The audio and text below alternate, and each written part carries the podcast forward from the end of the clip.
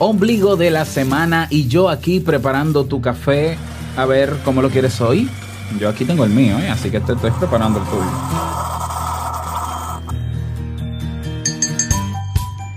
Ha llegado un momento en el que, por el motivo que sea, decides buscar ayuda psicológica, pero no sabes cómo puedes elegir un buen psicólogo entre la amplia oferta que existe. ¿Qué puedes hacer para seleccionar al adecuado?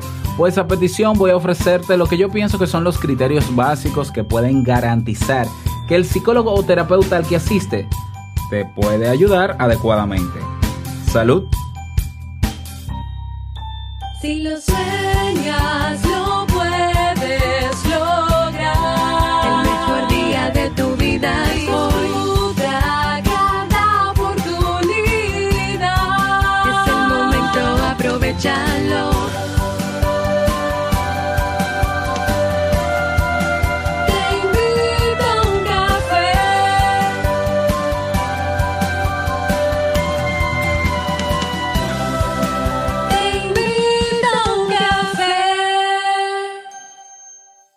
Ahora contigo, Robert Sasuki, consultor en desarrollo humano y emprendimiento.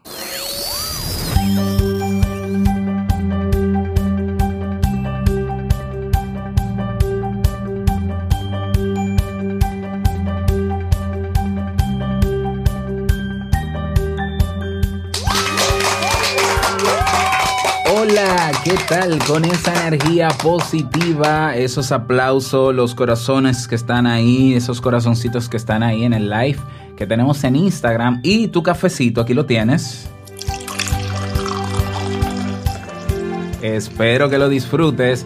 Damos inicio a este episodio 813 del programa Te invito a un café. Yo soy Robert Sasuki, estaré compartiendo este rato contigo, ayudándote y motivándote para que puedas tener un día recargado positivamente y con buen ánimo. Esto es un programa de radio online, ¿eh? o popularmente llamado podcast, y la ventaja es que lo puedes escuchar en el momento que quieras, no importa dónde te encuentres, y todas las veces que quieras. ¿eh? Solo tienes que suscribirte, eso sí, en tu reproductor de podcast favorito y así no perderte de cada nueva entrega. Grabamos un nuevo episodio de lunes a viernes desde Santo Domingo, República Dominicana y para todo el mundo. Hoy es miércoles 20 de febrero del año 2019 y he preparado para ti un episodio con un contenido que estoy seguro que te servirá mucho. Varias cosas. Eh, hoy continuamos con las clases del curso de Facebook e Instagram, ¿ya?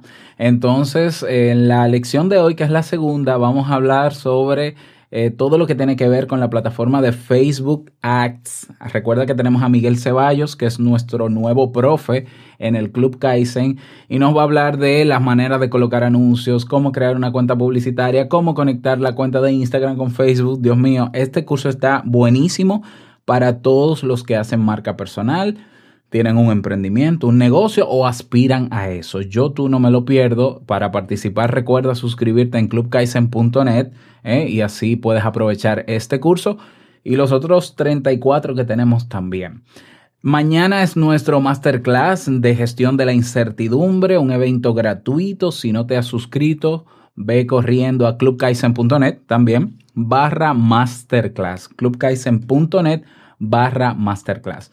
Vamos inmediatamente a dar inicio al tema de hoy con la frase con cafeína. Porque una frase puede cambiar tu forma de ver la vida, te presentamos la frase con cafeína.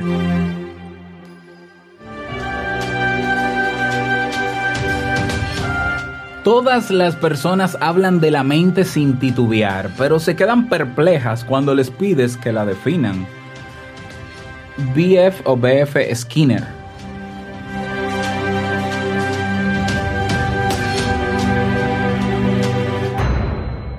Uno, uno de los mentor, uno de los padres de la terapia eh, cognitivista, Skinner, Dios mío, con sus experimentos y demás.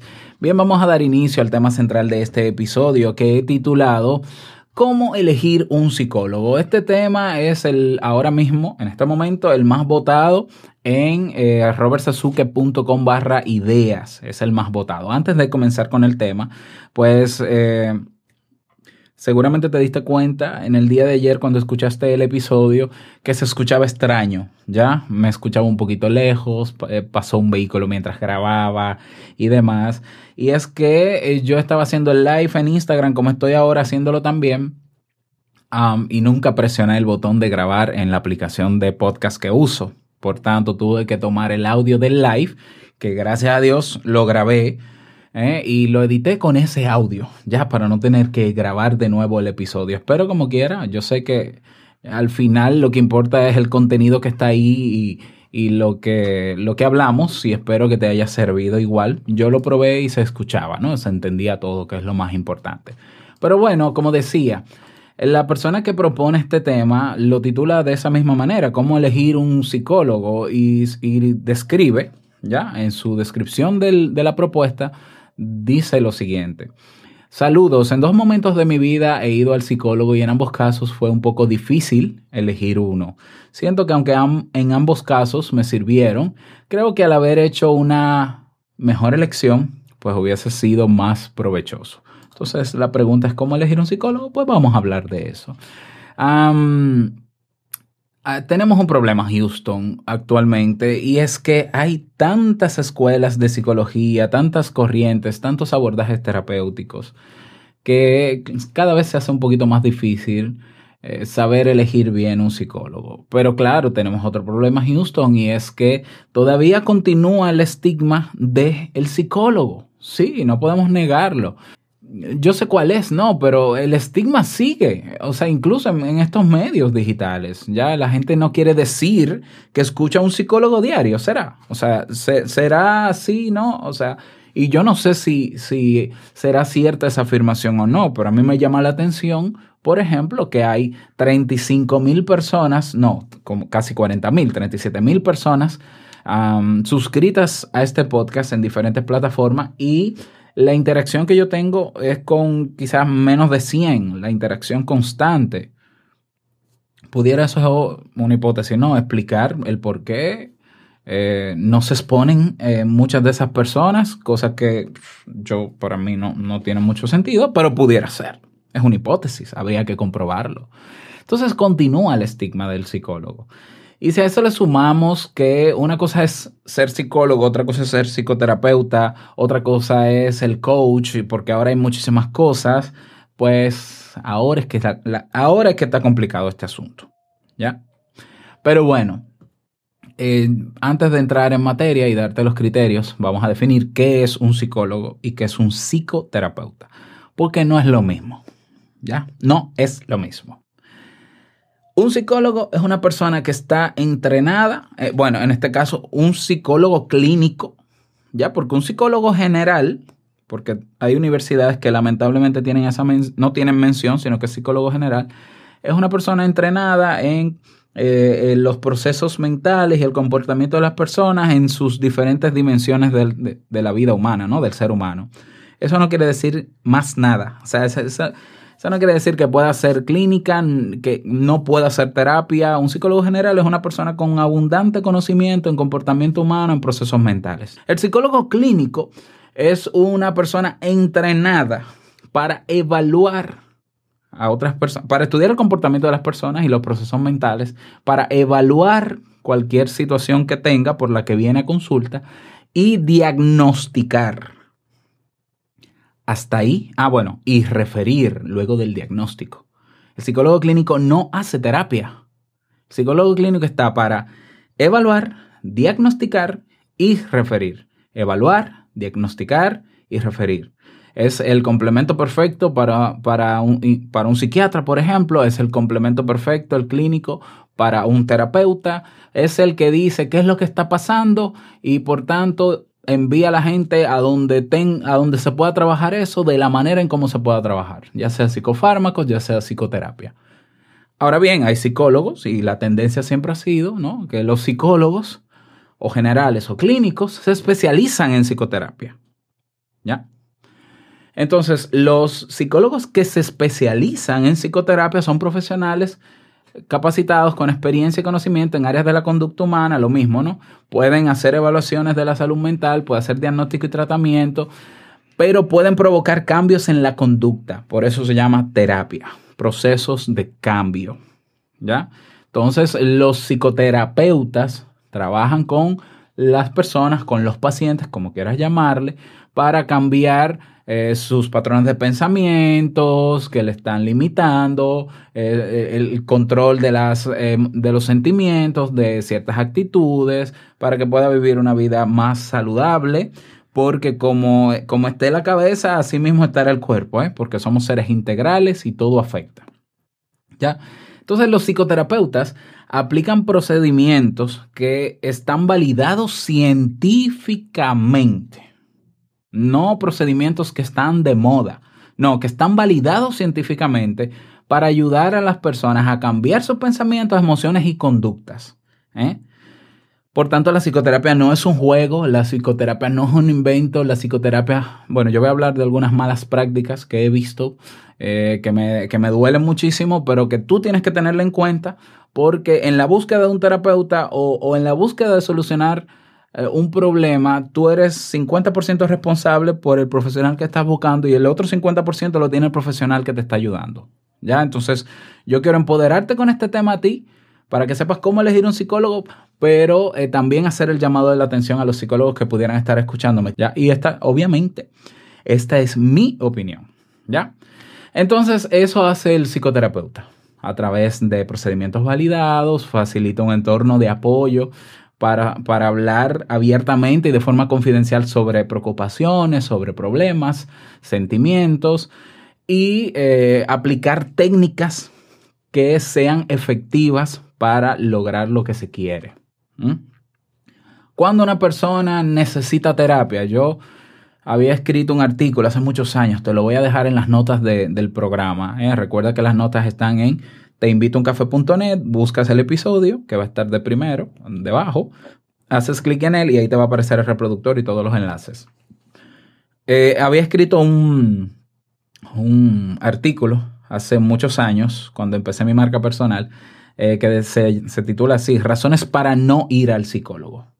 Algunos colegas me criticaron, porque, pero me criticaron, pero sin leer el artículo, pero la mayoría entendió que hay situaciones por las cuales no hay que ir a un psicólogo. ¿Ya?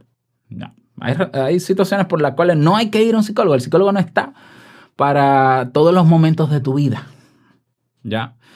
Entonces, ¿cuándo sí se puede considerar ir a terapia? Mira, si tienes una, eh, si tienes una sensación abrumadora y prolongada, donde te sientes indefenso o triste, si tus problemas, por más que intentas, no parecen mejorar a pesar de todo lo que has hecho, es decir, cuando se agotan tus recursos y la situación continúa, es hora de buscar ayuda, incluso teniendo el apoyo y el soporte de tus familiares y amigos. ¿Ya? Ese es el momento ya de ir a terapia. ¿Cuándo considerar ir a terapia? Bueno, cuando te resulta difícil realizar actividades cotidianas. Por ejemplo, no puedes concentrarte en tus funciones del trabajo, eh, tu desempeño laboral baja, hay problemas en tu familia, eh, no te estás vinculando como antes, te estás aislando. Cuando dejas de ser tú en esencia, ¿ya? Cuando hay preocupación excesiva, cuando se espera lo peor o cuando se está permanentemente nervioso, ¿eh? Y los recursos con que cada uno cuenta no funcionan. No funciona. No funciona, entonces es momento de buscar ayuda. Eh, cuando tus actitudes o tus acciones son nocivas para ti o para los demás. Por ejemplo, si estás tomando demasiado alcohol, abusando de drogas, si hay problemas de violencia, ¿ya? Eh, si te has vuelto muy agresivo, ¿no? O discutidor. Bueno, esas son señales de que hay que buscar ayuda profesional. Yo sé que hay colegas, ¿no? Que dicen, sí, pero tú puedes hacer terapia preventiva, psicoprofilaxis y demás. Sí, está bien, pero nadie va al médico si está sano. O sea, seamos honestos. Yo no voy a ir donde mi gastro eh, para decirle, hola doctora, yo me siento muy bien, yo quiero que usted me diga que, que, cómo usted me puede ayudar. No tiene sentido. O sea, nosotros estamos para ayudar a resolver problemas. Entonces, quien viene a consulta es porque tiene un problema. Es así. Para mí, mm, claro, como estoy, eh, como, soy del área, para mí yo no le veo nada de malo en asistir a consulta de terapia, porque para mí ir a un psicólogo es como ir a un médico. ¿Ya? Entonces, que todavía hay personas en el mundo que creen que los psicólogos trabajan con locos. ¡Wow! Pero Dios mío. O sea, sí, el psicólogo clínico puede trabajar con una persona con esquizofrenia, porque ¿qué es la locura? La locura, eh, el sinónimo de locura son diferentes trastornos que inhabilitan a una persona. Que, trastorno esquizofrénico, esquizoide, eh, eh, trastorno paranoide, de ideas delirantes, personas con alucinaciones. Todo eso se medica, todo eso se puede trabajar. Lo puede trabajar un psiquiatra, sí lo puede trabajar un psicoterapeuta entrenado para esos trastornos y yo no veo nada de malo en ir a un psicólogo si tu entorno no te ha ayudado en la solución de tu problema ni tú mismo puedes con él. Yo creo que es, es inteligente hacer uso de un profesional de la conducta. Sobre todo más ahora, en esta época donde sabemos que, tu problema gástrico, que tu problema del corazón, que tu problema de migraña, que pueden tener una base psicológica. Y, yo soy el vivo ejemplo de eso. Yo cada cierto tiempo eh, hago somatizaciones por los niveles de ansiedad que manejo o que no sé manejar, porque lo admito, o que se me olvida, o de estrés.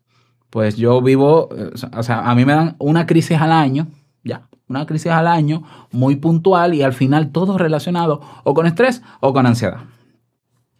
¿Ya? Entonces no es porque yo lo diga, es porque está eh, demostrado. Entonces esos son los casos o esos son los criterios para considerar ir a terapia ¿eh? y buscar esa ayuda. Entonces, ¿cómo elegir un psicólogo? Estos son mis 10 criterios. Para elegir un psicólogo. Yo no voy a hablar de elegir un buen psicólogo, porque ¿qué es un buen psicólogo? Un buen psicólogo es el que te ayuda en la resolución del problema que tienes, pero eso lo sabemos después que vamos a la consulta. Por tanto, si vamos a elegir, no hemos ido a la consulta. Por tanto, son criterios previos. Entonces, no vamos a caer en, en discriminar o desmeritar el ejercicio profesional, porque obviamente yo no voy a, no me voy a prestar a eso. Criterio número uno. Obviamente, para ir a un psicólogo o un psicoterapeuta, tiene que tener la titulación. ¿Ya? Entonces, eh, ¿qué hacen los médicos generalmente cuando tú vas? Te ponen los títulos en las paredes. ¿ya? Y yo soy de los pocos, no sé si de los pocos de los muchos, que cuando va a un médico que no conozco, yo veo todos los títulos y los leo poco a poco. Así, mira, hizo una especialización en esto, hizo esto. Ya, eh, hay otros médicos que no lo ponen. Bueno, hay, tiene que haber una manera pública de yo tener acceso a esa titulación. Para los psicólogos que están haciendo terapia online, que están en los medios de internet y demás, hagan, crean, va- vayan a crear un perfil en LinkedIn, la red social profesional, y pongan ahí la foto de sus títulos. Pónganlo. Porque eso garantiza, eh, eso da credibilidad. ¿Ya? Que tenga la titulación base, obviamente. Que tenga especialización, sobre todo en la situación, en, en el problema que yo tengo. Bueno, yo no sé si lo que tengo es ansiedad y estrés, pero yo me, me han dicho más o menos eso, ese es el rumor que se tiene, mi familia me cree que es estrés. Yo voy a buscar un psicólogo o un terapeuta, un psicoterapeuta que tenga especialización en manejo del estrés o de la ansiedad. ¿Ya? Y preferiblemente algo que garantiza un mejor, una mejor regulación de la profesión es que esté colegiado. Pero eh, que esté colegiado, porque eso garantiza que es un profesional serio y que, y que brinda garantías de lo que de, de la especialización que tiene y de la base formativa que tiene, la titulación básico. Criterio número dos es saber qué abordaje terapéutico practica. ¿Cuáles son las eh, corrientes psicológicas que se han demostrado científicamente, o sea, que sus herramientas se han demostrado científicamente que tienen más efectividad? Eh, el abordaje terapéutico basado en la terapia cognitivo-conductual y todo lo que de ella derive.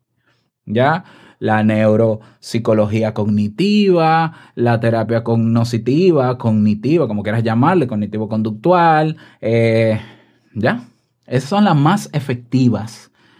Entonces hay que saber cuál es el abordaje terapéutico que practica ese psicoterapeuta. ¿Y cómo se hace eso? Preguntándole. ya sea por teléfono, ya sea en la primera consulta, ya sea por internet. Mire, me gustaría saber cuál es el abordaje terapéutico. La terapia sistémica eh, tiene una base científica. Eh, bueno, tiene, tiene eh, evidencia ya de efectividad científica, quizás no tanto como debería, pero la tiene. La terapia sistémica, la terapia cognitivo-conductual y lo que se derive de eso. Criterio número tres, asegúrate de que la confidencialidad en ese proceso terapéutico esté garantizada. Los psicólogos antes de empezar un tratamiento tienen que darte un consentimiento informado. Eso es una especie de acuerdo por escrito donde se trazan las reglas del tratamiento. Mira, sé que vamos a trabajar, el éxito de este tratamiento va a depender de esto, de esto, de esto y de esto. Si tú no haces esto, no, no logramos los objetivos y, demás. Eso es un- una especie de acuerdo de trabajo que te protege a ti y que protege al terapeuta también. ¿eh? Porque una persona puede demandar a un psicoterapeuta, ah, mira, eh, yo fui a 10 sesiones y no funcionó. Un momento. Aquí en el consentimiento informado dice que tú tienes que hacer las tareas o poner en práctica las herramientas que, yo, que vamos eh, compartiendo en las sesiones y tú no lo has hecho. ¿eh? Por tanto, no, el éxito o el no éxito de un proceso tera- psicoterapéutico depende de un psicólogo en 100%. Claro que no. Hay un 50% que sí, dependiendo de lo que sea, y otro 50% que también es el paciente o la persona que va a la consulta. Así que la confidencialidad y el consentimiento informado debe estar en todo tratamiento psicoterapéutico. Criterio número cuatro.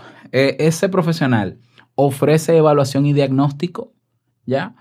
Yo sé que hay corrientes terapéuticas que no se enfocan en temas de evaluación y diagnóstico, sino eh, en soluciones, ¿no? Está, de hecho, se llama así, terapia centrada en soluciones. Bueno, y vamos a trabajar con el discurso, dime que tú quieras, vamos a buscarle la vuelta. La terapia sistémica quizás tampoco, pero siempre es importante poner en contexto qué es lo que te pasa.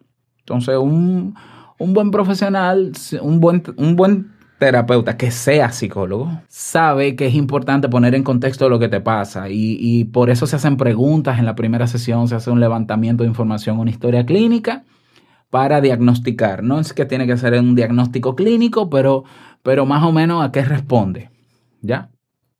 Para que se entienda qué es lo que tienes, ¿ya? Entonces, ofrece evaluación y diagnóstico, criterio número 4. Criterio número 5.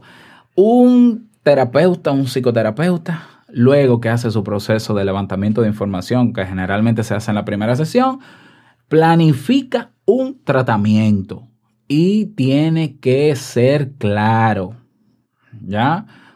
Mira, yo entiendo que lo que tú puedes tener es esto, yo entiendo que podemos trabajar esto, esto, esto, esto, esto, con estas herramientas, esta, esta, esta y esta, presentárselo, y eso nos puede llevar más o menos en promedio seis sesiones, ocho sesiones, diez sesiones.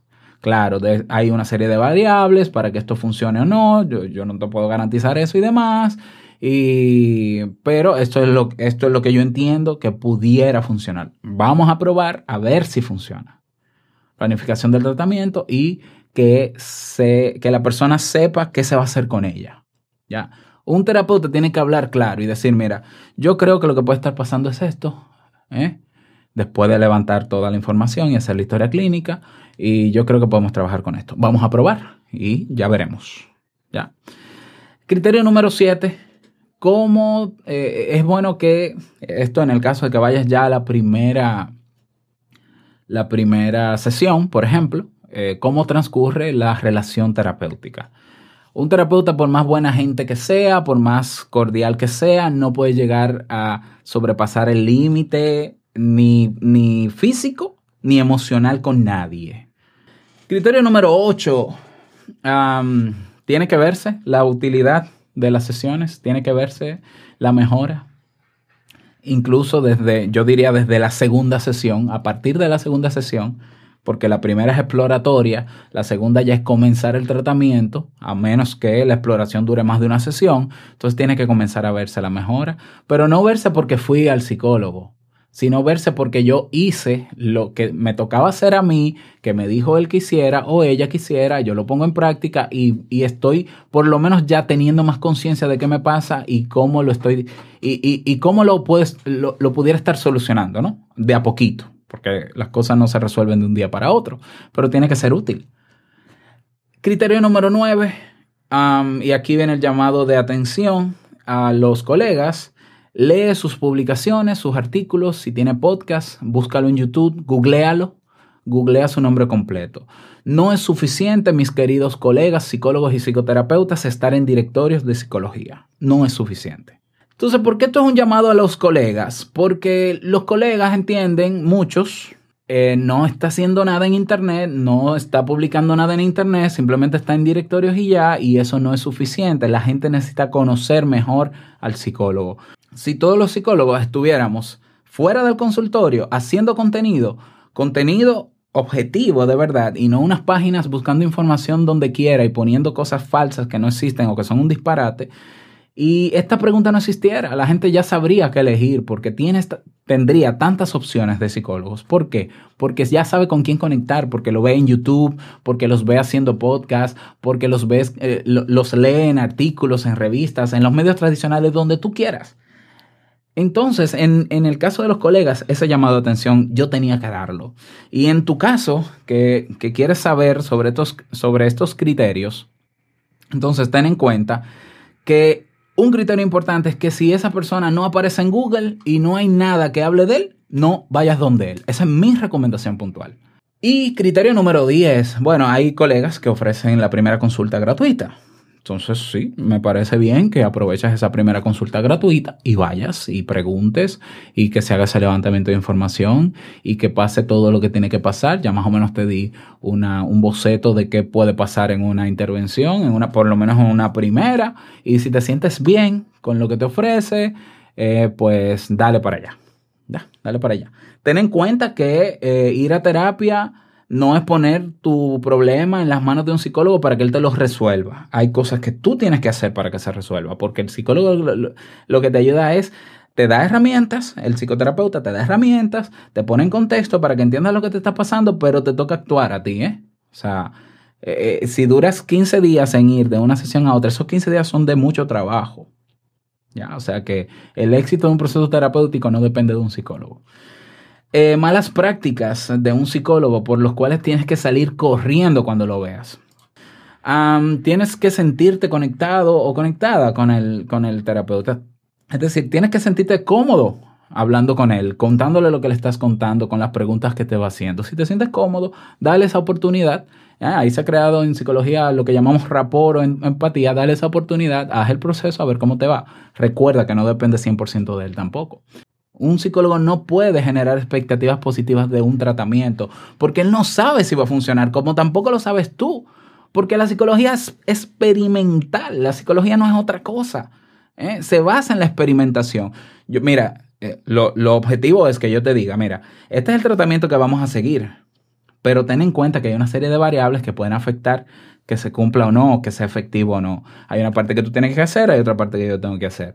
Eh, vamos a trabajar juntos y vamos a ver si, si las técnicas que yo te estoy ofreciendo, por lo que yo creo que tú tienes, funcionan. Porque si no funcionan, hay que redirigir el tratamiento, cambiar esas herramientas y utilizar otras. Y veremos si se pueden. Yo no te puedo decir exactamente cuántas sesiones, ¿ya? Eh, pero vamos a trabajar primero seis sesiones, a ver qué tal a ver qué tal y vamos a ver qué pasa. Yo no te garantizo que esto va a ser 100% tan efectivo porque efectivo para ti, ¿por qué? Porque hay herramientas que funcionan para una persona y herramientas que no funcionan para otras. Uf, me quemo. Bueno, ese es el tema para el día de hoy. Espero que te haya servido.